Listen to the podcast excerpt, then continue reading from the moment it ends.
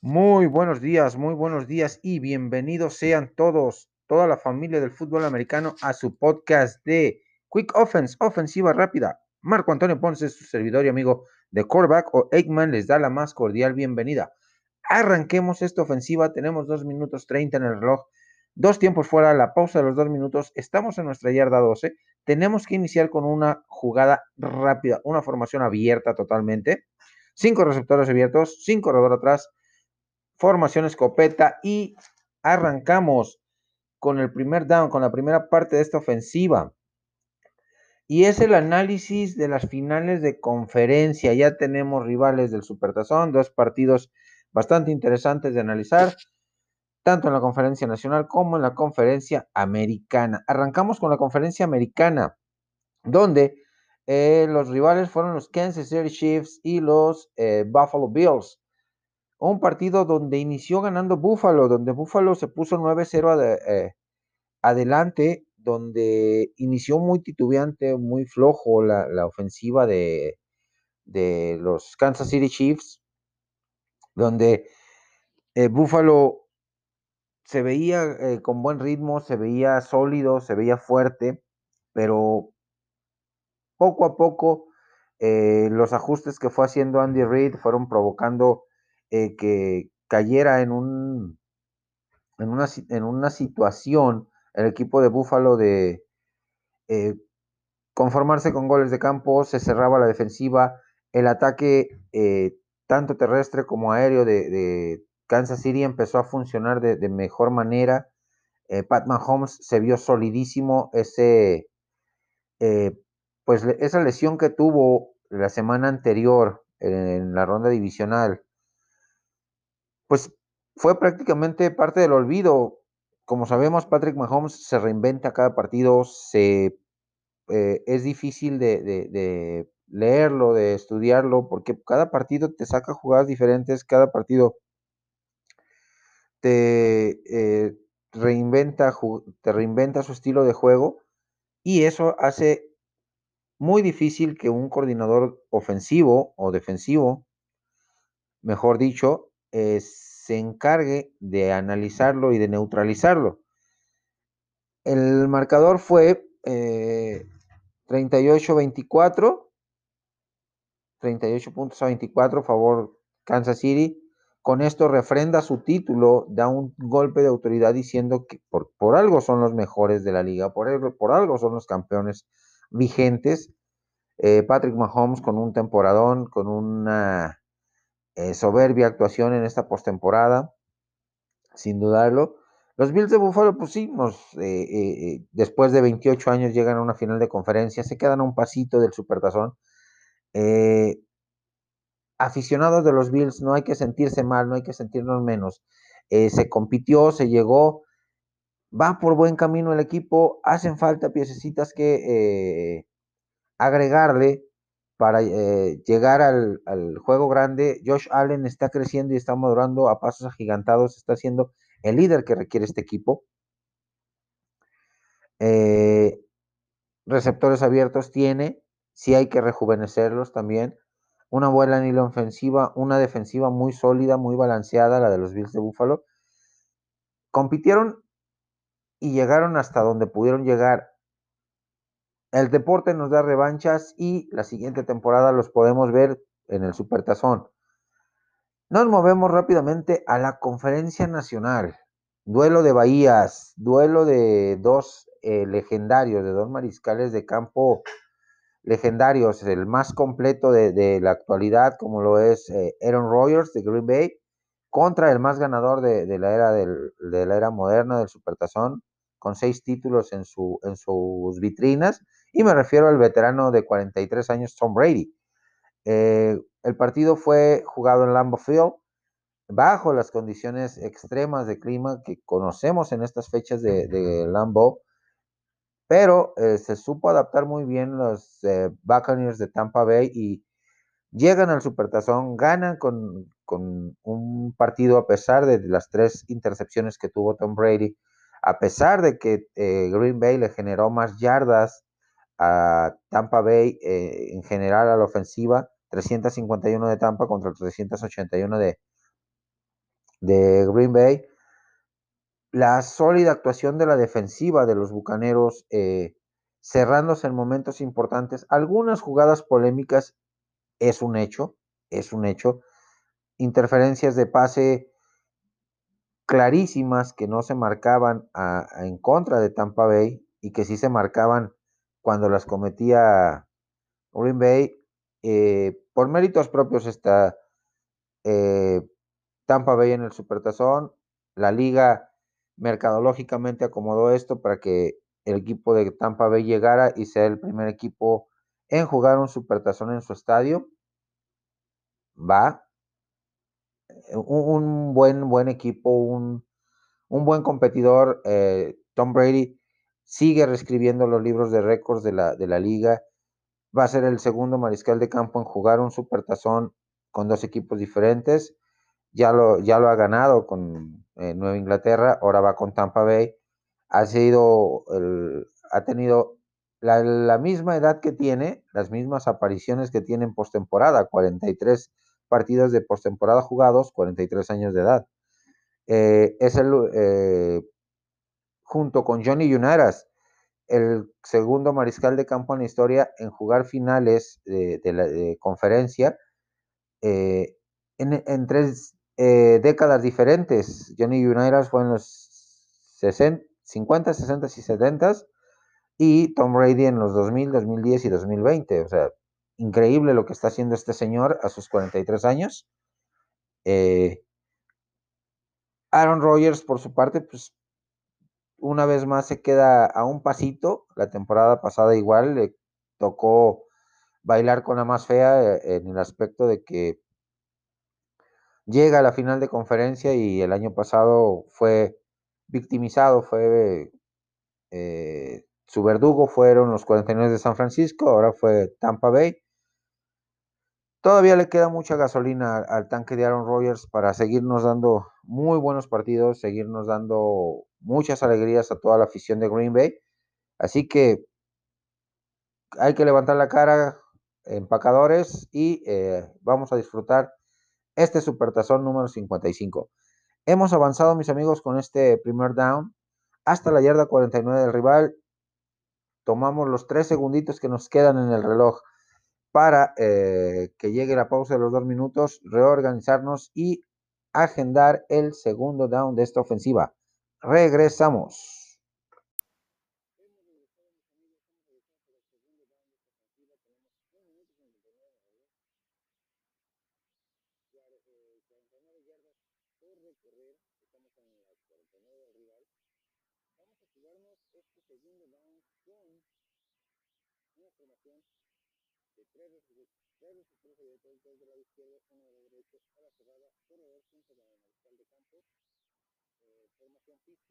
y tenemos que hacer un análisis sobre el supertazón número 55.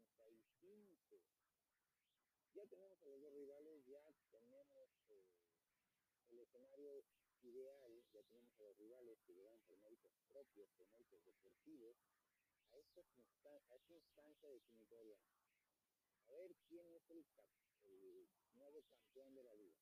Kansas City a refrendar su título del Supertazón 54 donde ganó 31 puntos a 20 contra San Francisco, el Tampa Bay a obtener su segundo anillo de Supertazón y ser el primer equipo en la historia en llegar al Supertazón en su propia casa y ganarlo. Eh, pues empecemos primero con el dato histórico de, este, de, este, de estos dos rivales. Kansas City. Kansas City es su, cuarto, es su cuarta aparición eh, en este Supertazón históricamente ha ganado dos y ha perdido uno. El que perdió la edición número uno, aquel juego contra los empacadores de Green Bay, 35 puntos a 10, donde eh, Bart Starr fue el jugador más valioso.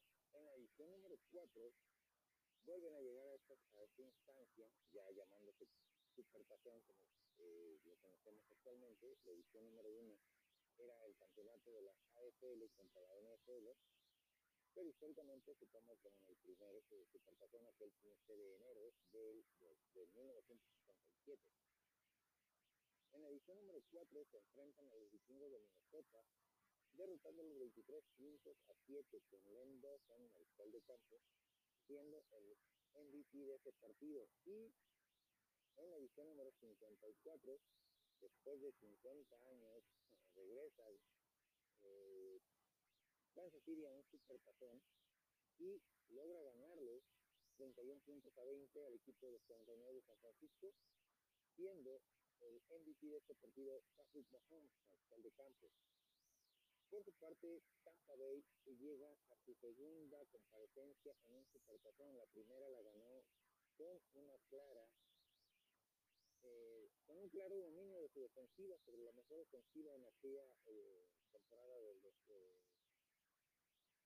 del número 37, donde la mejor ofensiva era la de los Bears de Oakland, comandados por Bill Callahan y Rick Brown en los controles y la mejor defensiva era la de Tampa Bay, comandada por John Gruden como entrenador en jefe y eh, Brad Johnson en los controles ofensivos. La defensiva, pues, gana de estrellas, Anthony McFarland, Brian Starr, Derek Brooks, eh, Dexter Jackson, que la cosa fue el MVP de ese partido, Randy Barber, John Lynch, eh, por mencionar algunos de los grandes jugadores que tenía aquella poderosa defensiva, que dominó por completo al equipo de Raiders derrotándolos por marcador de 48 puntos a 21.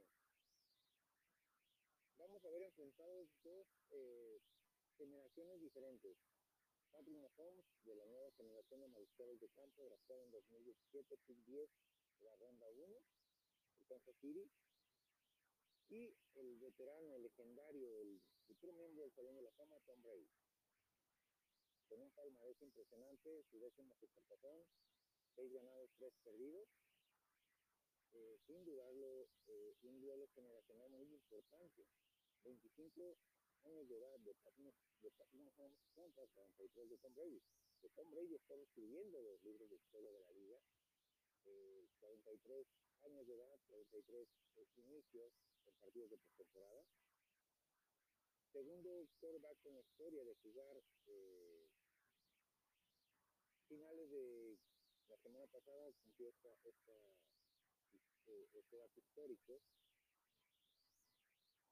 Segundo mariscal de campo en la historia de la liga en llegar a finales, en este caso de conferencia, en tres décadas diferentes. El primero, Johnny Constantine United con los Colts de Baltimore en la década de los 50, 50, 60 y 70. Tom Brady 2000, 2010 y 2020. Impresionante este señor.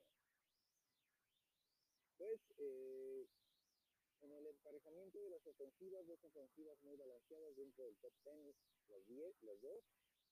Jefes de Kansas City siendo la ofensiva número 1. Tampa Bay Buccaneers siendo la ofensiva número 6. Sin duda dos ofensivas con grandes armas. Dos ofensivas que saben trabajar, que saben explotar tanto el ataque aéreo como el ataque terrestre de, muy buena manera. Dos defensivas también dentro del top 10. La de los Tampa Bay Buccaneers, la 9. Abajito la de los Kansas City. Que las dos tienen sus problemitas en determinado, en determinado punto. La de los Tampa Bay Buccaneers es vulnerable con el ataque terrestre. La de los Kansas City Chiefs es vulnerable por aire. Así que pues vamos, a tener, vamos a tener un juego muy balanceado, muy, muy eh, atractivo de ver. Eh, estos dos mariscales de campo, como digo, dos generaciones totalmente eh, fuera de contexto, dos, fuera de serie los dos mariscales de campo. Tom Brady, drafteado en la ronda 6, pick número 199 de los Wolverines de Michigan, eh, por los Patriotas de Inglaterra. Esta temporada completó un 65.7% de sus pases, eh, 401 de 610 para 4.633 yardas, 40 pases de anotación y 12 intercepciones. En postemporada sus números sí vinieron un poquito a la baja, con un 55.0 de pases completos, el porcentaje de pases completos, 60 de 109, 860 yardas, 7 pases de anotación, 3 intercepciones. Números bastante interesantes, pero sí, entre temporada y postemporada se dio un bajón en su productividad de, de Tom Brady bastante importante, un 10%. ¿Por qué? Porque las defensivas eh, le presionaron un poquito más, porque las defensivas fueron más incisivas, le incomodaron más, provocaron balones, eh, eh, errores de Brady, pero este señor supo manejar eh, ese, esos, esos impulsos de la defensiva por incomodarlo y cuando su defensiva provocó balones sueltos a los rivales, pues, los castigó y les hizo pagar el precio. Patrick Mahomes, ronda 1, pick número 10 de los Red Raiders de Texas Tech, graciado por los Kansas City Chiefs en la temporada regular. 66.3 de pases completos, 390 de 568 para 4.740 yardas. 38 pases de anotación, 6 intercepciones. En postemporada, una mejoría dramática, drástica. Eh, 75.5 de pases completos, 560 yardas, 50 pases completos de 68. Ha lanzado poco, pero ha sido muy eficiente. Y con el arsenal que tiene a alrededor, increíble. 560 yardas, 4 pases de anotación, 0 intercepciones, 0 errores. Este puede ser un factor muy importante. ¿Por qué? Porque ya saben cómo jugarle a Tom Brady. Saben que si de principio a fin en el partido le incomodan en los controles ofensivos, va a cometer errores. La contraparte es Patrick Mahomes, que no hay una manera específica, no hay una manera específica de dominar, de controlar este mariscal de campo, porque cada partido se reinventa, cada partido busca la manera de no ser tan predecible, tan leíble para las defensivas rivales y por eso hace daño. Tomando en cuenta también el gran arsenal, Travis Kelsey, eh, Michael Harman, de Marcus Robinson, Sammy Watkins, Harry Fields, eh, William Bell, eh, Clyde Soler, eh, Damian Williams, con todo ese arsenal, obviamente tienes variedad eh, para generar jugadas de manera diferente al por mayor. La ofensiva de, de Tampa también no se queda atrás en cuanto a nombres. Chris Goodwin, Mike Evans, Rob Gronkowski, Ronald Fournette, eh, Ronald Jones, el segundo, Tom Brady, que sabe trabajar muy bien y, y eh, eh, pases a, estos, a estas armas.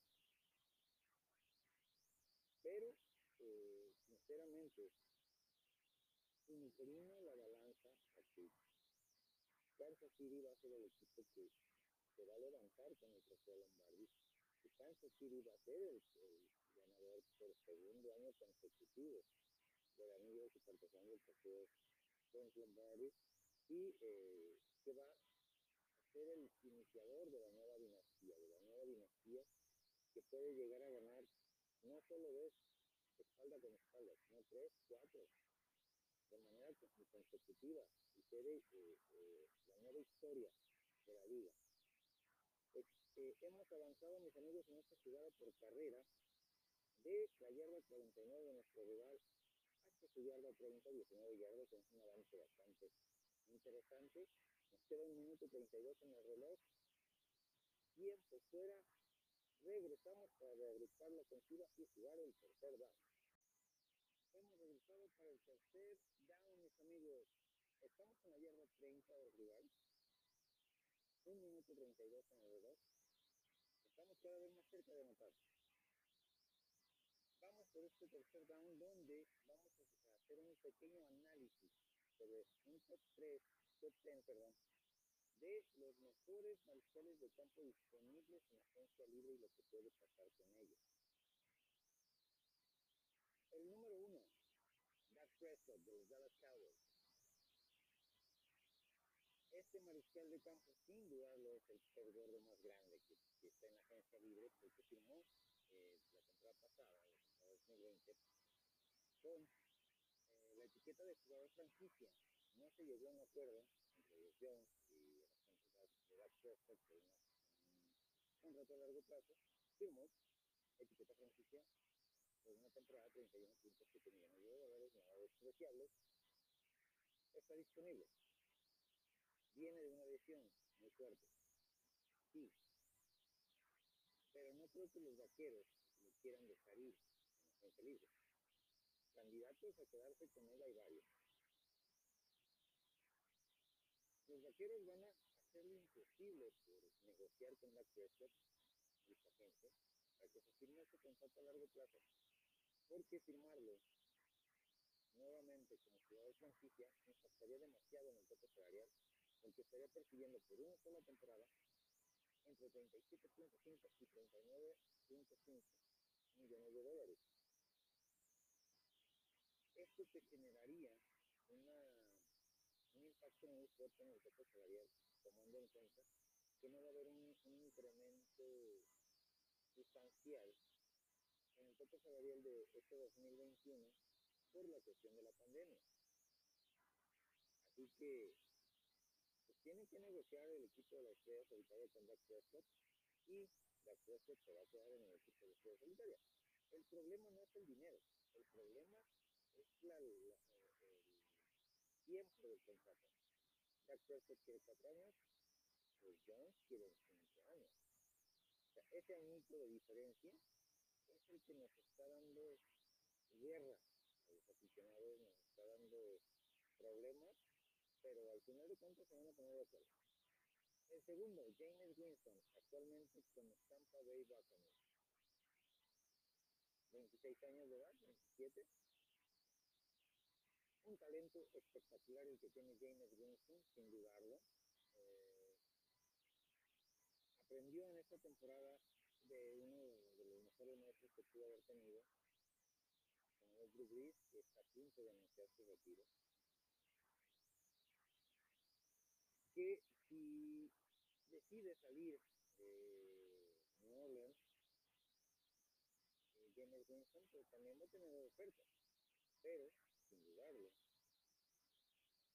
ver que no tienes una posición asegurada eh, o una certeza con Tyson Hill, al cual va a ser muy difícil, no es posible, pero es muy difícil, que le cambies el chip de ser un multiuso a ser solamente mariscal de campo, detrás de un centro y lanzar pases y ordenar jugadas. Un poquito complicado para Payton y su coordinador ofensivo cambiarle ese rol al buen Tyson Hill. Así que quedarse con James Winston, que te ha demostrado muy buen avance, que ha hecho cosas interesantes en lo poco que ha jugado, porque trae hambre de, de, de, de demostrar ese talento, porque fue un pick número uno, de eh, pick global número uno en el draft. Pues creo que le vendría bien quedarse en Tampa Bay, sin dudarlo, y tomar el rol de, eh, de quarterback titular. El tercero, Matthew Stafford, que sorpresivamente, a pesar de tener contrato vigente con los Lions, decide con un acuerdo cortar por los años, cada, cada parte tomar su, su rumbo diferente. Tiene 32 años, las lesiones lo han golpeado en las últimas dos temporadas, pero todavía tiene mucho talento por delante de Matthew Stafford. sin dudarlo va a llegar a un equipo donde va a ser protagonista, donde va a ser eh, este quarterback eh, que nos mostró en Detroit, pero con un con un extra, teniendo mejores armas, teniendo mejor línea, nos va a, a dar una grata sorpresa eh, Matthew Stafford. equipos potenciales podrían ser los Chicago Bears, podría ser eh, los de Denver, podría ser eh, Indianapolis Colts, que recientemente anunció su retiro de Rivers, eh, y pues tienen bastante el puesto comercial de campo. Eh, puede ser eh, Cincinnati, ¿por qué? Por el simple hecho de que la lesión que tuvo Joe Burrow, eh, número uno global para Cincinnati, el quarterback de, de LSU, casi al final de la temporada, el diagnóstico médico fue que se va a volar eh, la, el resto de temporada 2020 y muy posiblemente la temporada completa del 2021. Y un proyecto con el de los, de, de los Bengals, pues sí sí ocupa un mariscal de campo veterano. Brandon Allen nos demostró que es competitivo, que es aguerrido, pero no un quarterback titular de tiempo completo. Así que Matthew Stafford caería perfectamente por un año con el equipo de los Cincinnati Bengals. El número 4, Andy Dalton, quarterback suplente de los Dallas Cowboys, eh, que firmó por una temporada, tuvo un cierre de temporada bastante importante, bastante interesante, después de haber pasado por reserva de lesionados, por reserva de COVID, eh, principio de, de su estadía como quarterback titular de los Dallas Cowboys. Eh, se filtró en, en, diferentes medios que Broncos de Denver le había lanzado una oferta a Andy Dalton por dos temporadas como titular, siendo tutor de Drew eh, y 10.7 millones de dólares. Bastante tentadora la oferta. Vamos a ver qué decide eh, Andy Dalton este tiempo muerto que está entre el cierre de la temporada y el inicio del, del mercado de defensa libre. Suena bastante interesante. Pero vamos, vamos a ver qué decide el Archie Fullback. Número 5, Michel Trubisky. Es un talento potencialmente interesante que llegó muy temprano a la liga, con solo 13 partidos en el colegial, se arriesgaron al Chicago Bears a pero que nos ha dado esbozos, nos ha dado ese, esa sensación de que puede dar algo mejor si está revisado por un coordinador ofensivo, por una buena línea ofensiva y tiene armas bajas y suficientes para generar y desarrollar su talento. El sexto, Cam Newton. Cam Newton, dice, firmó con los Patriotas de Nueva Inglaterra esta temporada 2020, le fue muy bien, porque McDaniel y eh, Belichick cometieron la osadía o el error, más bien dicho, de buscar a Cam Newton la versión de sus primeros años eh, en la liga, cuando era un superatleta que corría, que demolía a los defensivos eh, al momento de, del choque uno a uno, de que corría más de lo que pasaba, y con 32 años, 33, una lesión de maldito rotador del brazo derecho, una lesión en la pierna, háganme el favor, señores, desde dónde Cam Newton iba a tener esa versión de sus primeros años con Carolina. Imposible. ¿Por qué no re revivieron al Cam Newton de la temporada de MVP y de la temporada en que llegó Supertazón? Que era más, más pocket passer, que, que mejoró de manera considerable su eh, nivel de, de porcentaje de pases completos, que corría las jugadas previamente diseñadas, no por sistema, no cada dos jugadas correr. Ese fue el error Cam Newton. Newton junto con Ryan Fitzpatrick, eh, Jacob Brissett y eh, Tyrod Taylor los pongo en el grupo de eh, quarterback transición. de corebacks tutores para eh, la nueva generación, al equipo que lleguen. Eh, tanto Ryan Fitzpatrick como eh, Carl Taylor pues ya han entendido esta, esta posición. Uno con los Delfines de Miami, Tagovailoa y Taylor desde su etapa con eh, que fue tutor y, y quarterback transición de Baker Mayfield, y aquí en los Chargers de Los Ángeles, siendo tutor y siendo transición de Justin Herbert, quien es el novato defensivo de, del año.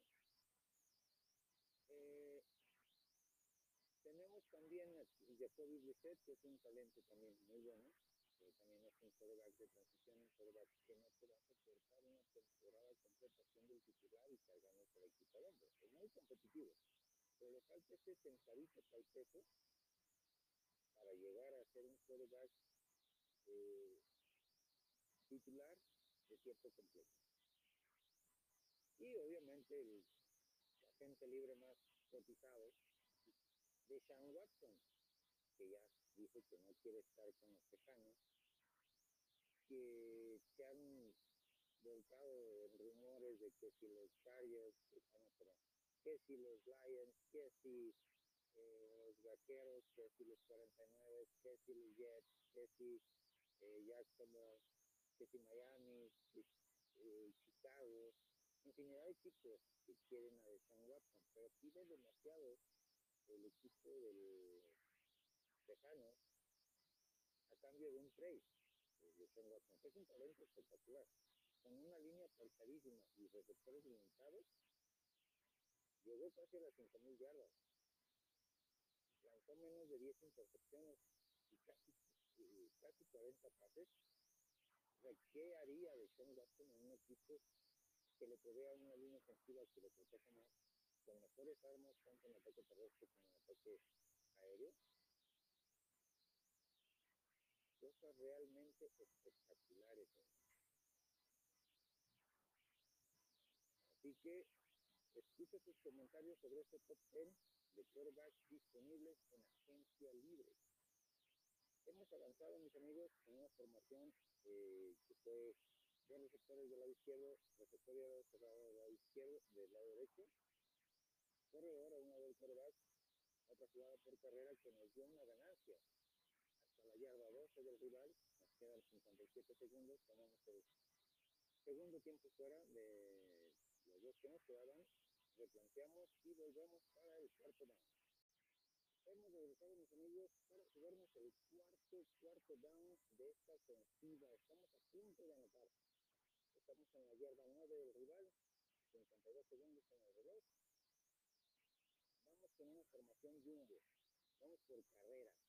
Doble ala cerrado del lado, del lado derecho, receptor y receptor al, a ambos lados, corredor, quarterback bajo centro y sobre qué tanto, la pregunta en este cuarto down es qué tanto le conviene al equipo de la estrella solitaria hacer un trade con algún equipo para en lugar de mantenerse en el top 10 eh, del draft colegial, bajar eh, posiciones para obtener algún otro jugador, cuando sabemos que el equipo de los Dallas Cowboys, sus principales eh, candidatos se llaman Patrick Surtain, eh, cornerback de Alabama, se llama Penn Stewart, eh, linebacker ofensivo de Oregon, tackle ofensivo de Oregon, eh, Micah Parsons de Penn State,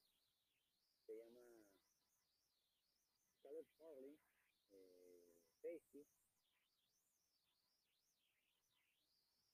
y ellos estarían disponibles dentro de los 10 primeros del top 10 del draft colegial de, de, de, este 2021. Se habla muy fuerte de dos trades eh, con equipos.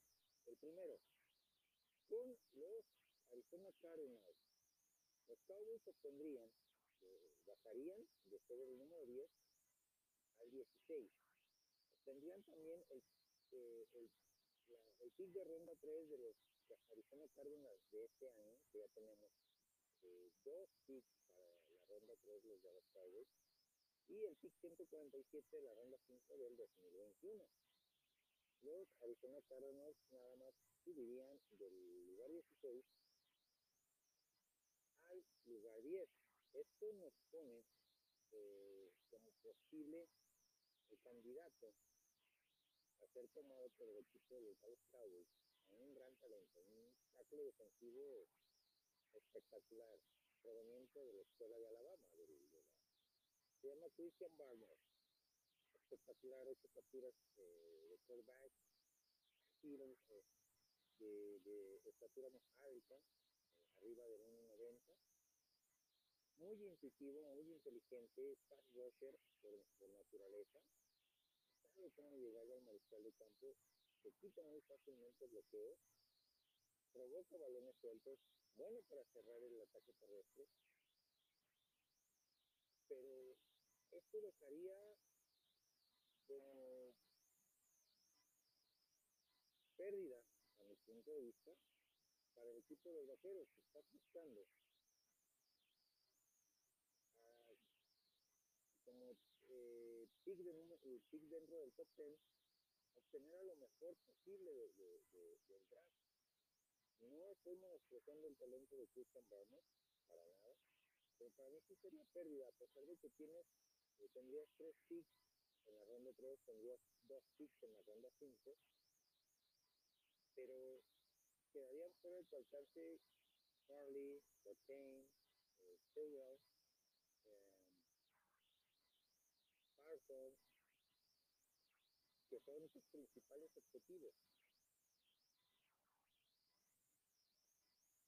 La segunda, el segundo equipo con el que suena muy fuerte eh, un posible trade, y aquí la baraja de jugadores disponibles sería un poquito más extensa. Sería el equipo de Chicago Bears que eh, cederían a los Dallas Cowboys el pick número 20, o sea, bajaría 10 lugares el equipo de los Dallas Cowboys día de ese copón, de esta, de esta, de este draft 2021, el pick 52, la ronda 2 de 2021, tendríamos dos picks eh, en ronda 2 y eh, el, eh, un pick de ronda número 3 del de 2022. Pues suena atractivo, ¿por qué? Por la, y los Bears subirían de la ronda 20 a la ronda 10. ¿Por qué? Porque estarían disponibles jugadores eh, igual, como Christian, Bar Christian tackle defensivo de Alabama, Jeremiah Owebu, linebacker de Notre Dame, que es un talentazo también, JC Cole, un, un cornerback de South, Carolina, que es un espectáculo, ese, ese he visto videos de él dominante totalmente. Eh, y también estaría Calvin Collins, linebacker de Tulsa, linebacker defensivo, que puede jugar como linebacker eh, central o como eh, posible es un un ex, eh, este jugador, un, pass rusher que puede jugar tanto en la línea frontal como en la línea eh, de linebackers y, y, con muy buenos resultados. Además de que disponibles dentro de ese eh,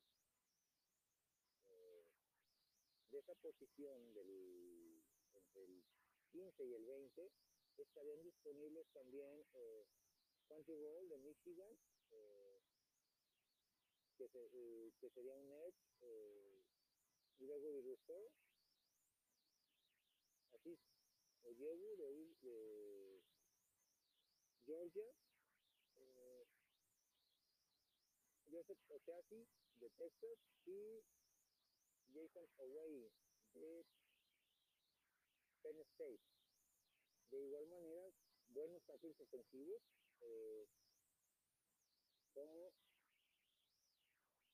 voy a ver Poker de UCS, Alex Leatherwood de Alabama, que sería una adición espectacular para el equipo de los Dallas Cowboys como ataque ofensivo. Jalen Jenkins de Oklahoma State, Samuel Easy de Texas, Liam Eichenberg de Notre Dame. Pues, suena interesante, como les digo, el trade con los Chicago Bears. Por los nombres que se manejan dentro de ese rango en las posiciones de, de ofensivo los que les mencioné al principio eh, Christian Barmore eh, este otro muchacho Jeremiah Owen eh, tiene un nombre un poquito raro este muchacho JT Horn que sería una visión espectacular y es del, del tipo de jugadores que gusta a la defensiva de Dan Quinn. Intuitivo que te puede jugar como safety como corner y te da buenos resultados en ambas posiciones. Eh, Sharon Combs, el linebacker de Tulsa, que también es un jugador espectacular. ¿Qué opinan ustedes sobre estos posibles trades? Salir del, del top 10 dentro de los 10 primeros picks de draft, bajar poquito más, obtener eh, más selecciones en rondas intermedias y eh, fortalecer tanto tu línea ofensiva, tu línea defensiva, tu perímetro con jugadores de no tanto renombre, pero que te pueden ser efectivos. ¿Qué opinan mis amigos? Hemos anotado, hemos avanzado las yardas suficientes por carrera para obtener el touchdown de, de, esta ofensiva, vamos a jugarnos el, eh, la conversión de dos puntos para asegurar el partido. Tenemos 30 segundos en el reloj. Regresamos. Hemos anotado, mis amigos, vamos a jugarnos la conversión de dos puntos para cerrar esta ofensiva ganadora. La primera parte, un día como hoy, 28 de enero, se jugaron tres ediciones del Supertazón, tres Supertazones se jugaron en una fecha como hoy. El primero en el Louisiana Superdome, en la edición número 24, un 28 de enero de 1990. Ante 72.919 aficionados, el equipo de 49 de San Francisco masacró al equipo de los Denver Broncos con marcador de 55 puntos a 10 siendo Joe Montana nombrado MVP de este supertazón con una actuación casi perfecta, 22 pasos completos de 29, 297 yardas, 5 pasos de anotación, 0 intercepciones y un porcentaje de pases completos del 75.9, que era un, o, se mantiene como récord vigente en la liga de, eh, completos para un mariscal de campo. Seis años después, en la edición número 30, el 28 de enero de 1996, en el Sam Devil Stadium, se enfrenta el equipo de los Dallas Cowboys contra el equipo de los Pittsburgh Steelers eh, ante 76.347 aficionados con victoria para el equipo de los Dallas Cowboys.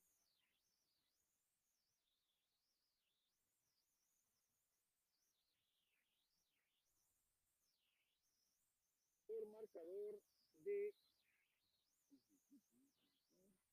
el marcador.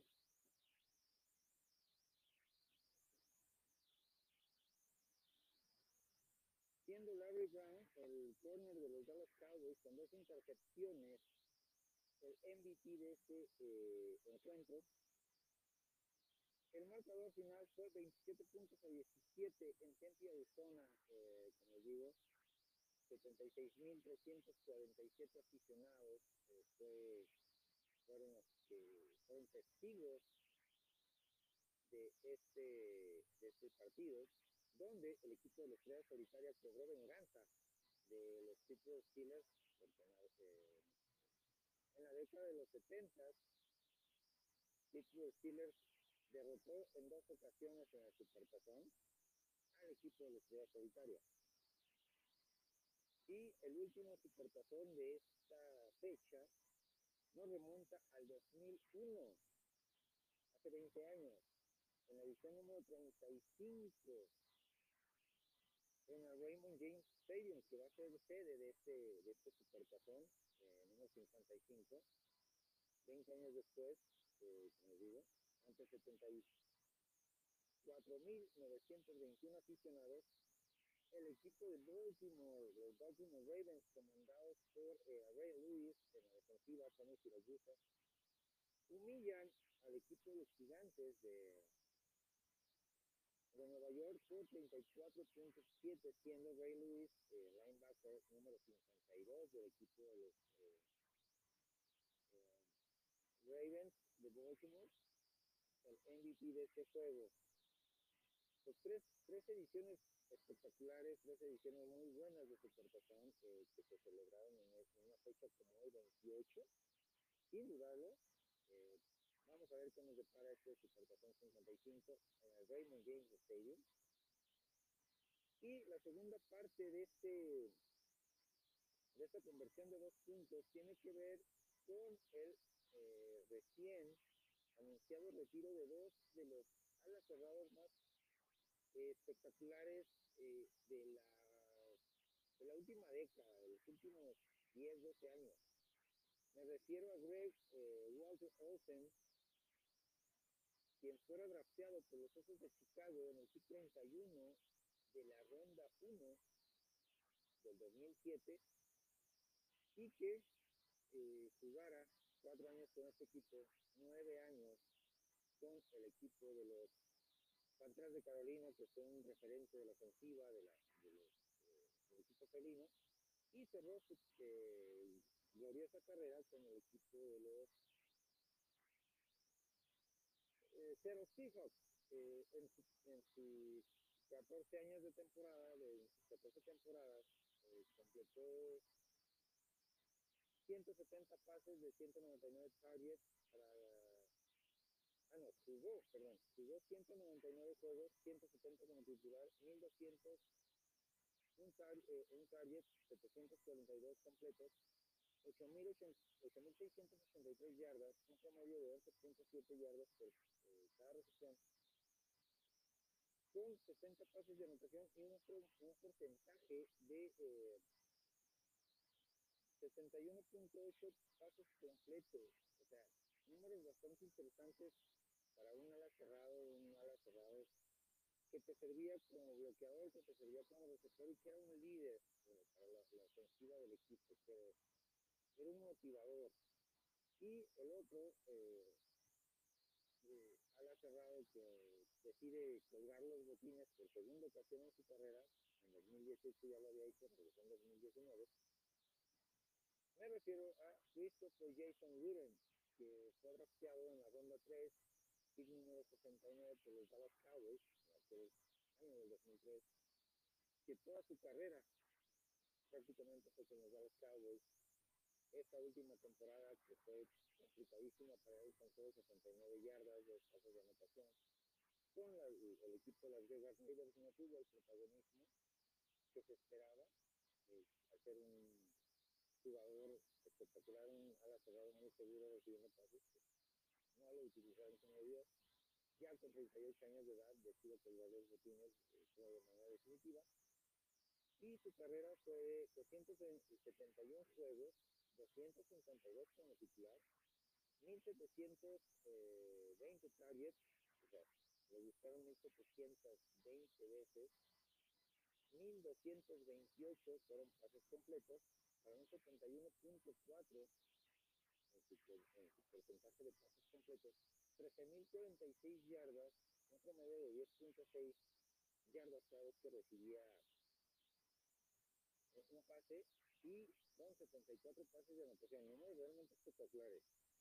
La pregunta aquí es, estos dos alas cerrados con estos números espectaculares, ¿merecen llegar al, al Salón de la Fama? Los leo y los escucho en mis diferentes redes sociales. Para mí sí. Ejemplos de constancia, ejemplos de solidez, de seguridad, de buen juego, de liderazgo. Jason Witten con los Dallas Cowboys, pues, lamentablemente no siguió su carrera eh, espectacular con un medio supertazón, el cual se le ha negado a los vaqueros de Dallas desde hace 25 años, lamentablemente. Y, es uno de esos jugadores, eh, Jason Witten, que son campeones sin corona, que se van eh, con grandes números, pero que les hizo falta esa cerecita en el pastel, ese amiguito de supertazón para coronar sus, sus carreras. Frank Parkinson, uno de ellos, eh, Dan Marino, Randy Moss, eh, Barry Sanders, Tony Romo y Jason Witten, por mencionar algunos. Hemos cerrado, mis amigos, me despido. Hasta la próxima.